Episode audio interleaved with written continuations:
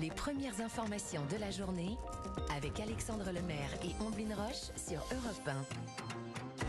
Très bon réveil sur Europe 1. Allez, bientôt un long week-end qui vous attend. Il est 6h12. On a feuilleté pour vous les quotidiens et les magazines du matin. Oui, parce que c'est le pressing, ça y est, on y est. Et nous sommes rejoints par Dimitri Vernet. Vous avez choisi quel article ce matin? Eh bien, un article dans le Courrier International nous parlant d'une polémique. Polémique autour de la nouvelle série Netflix, La Reine Cléopâtre. Un docu-fiction sur la célèbre reine égyptienne disponible le 10 mai prochain.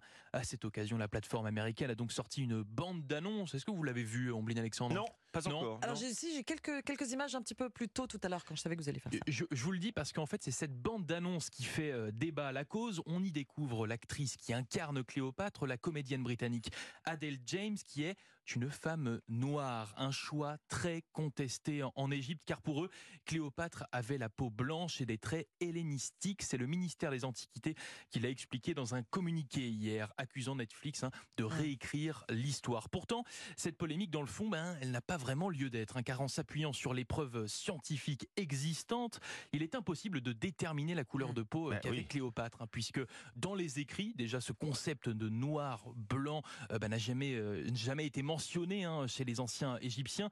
La seule chose dont on est certain, c'est que Cléopâtre est issue de la dynastie des Ptolémées, son père, une dynastie gréco-macédonienne, et c'est vraiment la seule certitude, hein, car nous ne savons rien sur sa lignée maternelle. C'est le géographe grec Strabon qui nous le dit. Cléopâtre est une bâtarde, hein, c'est-à-dire qu'elle est née d'une concubine de son père. Elle pourrait donc être égyptienne, nubienne, kémite, c'est-à-dire qu'elle pourrait très bien être blanche, métisse ou noire. Bref, c'est un débat, une polémique sans fin. Tout le monde peut se faire son propre avis, mais sincèrement, il faudrait finalement que Netflix et l'Égypte, de son côté, mettent un petit peu d'eau dans leur vin, hein, car euh, leur affirmation ne se base sur aucune preuve, aucun fondement scientifique ou historique. Pourquoi le documentaire de Netflix sur Cléopâtre fait polémique en Égypte? C'est un article à retrouver dans le Courrier international ce matin. Oui, Une polémique, tout, tout ça n'a pas beaucoup de sens en Mais, réalité. mais vraiment pas. Et clairement. beaucoup d'intérêt, oui. Votre sélection ce matin, Omblin. Une nouvelle histoire de plagiat qui secoue le monde de la musique. Un procès en cours euh, en ce moment est en cours en ce moment à New York. Il a démarré lundi. Procès qui oppose le roi actuel de la pop anglaise, Ed Sheeran, aux héritiers d'Ed Townsend. Ed Townsend était un musicien et producteur américain. C'est lui qui a coécrit Let's Get It On avec Marvin Gaye. La fille d'Ed Townsend euh, assure euh, qu'il y a des ressemblances frappantes entre Let's Get It On et Thinking Out Loud d'Ed Sheeran, sorti en 2014. Alors je vous propose d'écouter pour que tout le monde comprenne de quoi on parle et pour que tout le monde se fasse son avis. Baby, my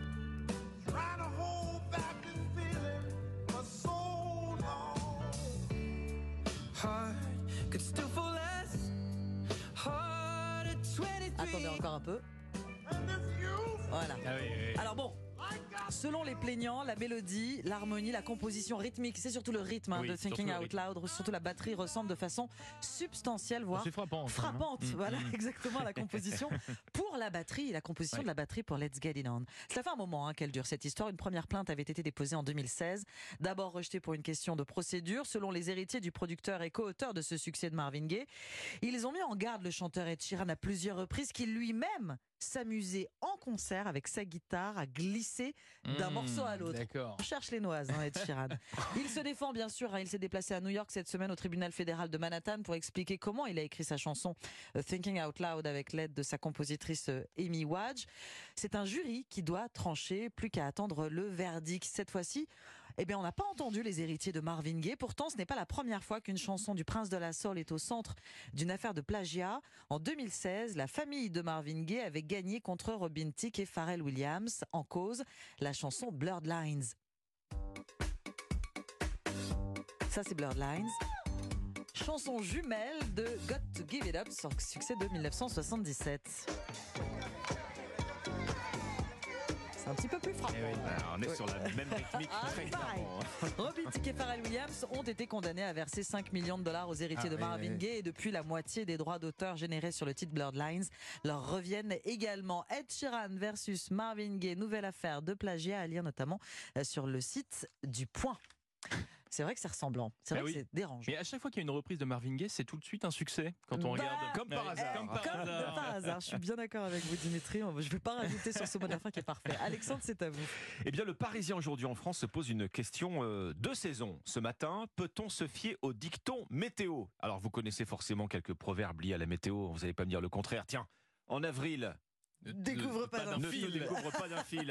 Avec, ça, alors, avec un le mois d'avril agité qu'on a eu cette année, hein, mais, mais s'il nous a paru frais euh, ce mois d'avril, c'est surtout qu'on est trompé par les années précédentes où les températures étaient trop élevées. Ben oui, Mm. on a encore trop tendance à oublier les effets du réchauffement, les effets et les mirages d'ailleurs, puisqu'on finit par perdre notre bonne perception des normales de saison. Alors est-ce que ces dictons météo hérités de nos ancêtres ont encore un sens? Un climatologue a été interrogé et il est formel.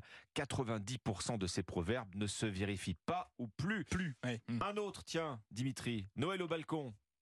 Pas cotisons. Bravo, Ah oui. Heures. Noël au balcon, pas cotisons. Mais oui, s'il fait doux le bon sur les 25 proverbes, décembre, il faut s'attendre à rallumer le chauffage à Pâques. Très bien, sauf qu'en regardant les données météo des 20 dernières années, ça donne Noël au balcon et Pâques au balcon. Oh, Pas d'accord. On arrive au mois de mai. Alors au mois de mai, vous savez ce qu'on dit? En mai, Fais ce qu'il te plaît. fais ce oui. qu'il te plaît. Ah, Ça, on va voir. hein. Traditionnellement, Je vous laisse ça, la surtout vrai.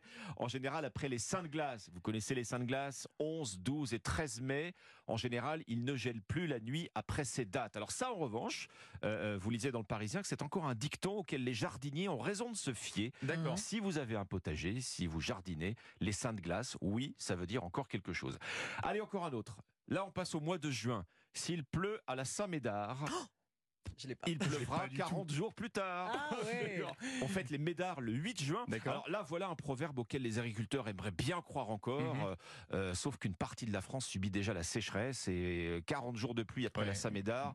Euh, la Mé- Météo France nous prédit un été encore très sec, donc pas sûr que ça se produise cette année en tout cas. Le réchauffement climatique, euh, là encore, hein, qui a tendance à, à détraquer le rythme des saisons. Ainsi, cet éleveur vendéen hein, qui se rappelle 2021.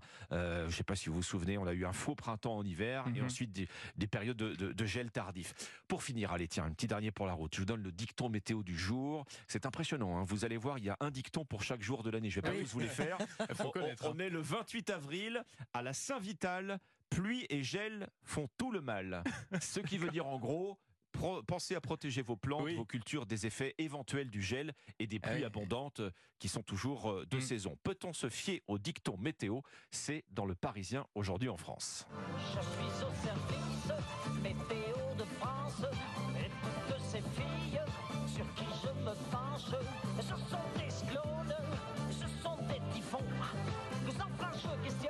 laisse.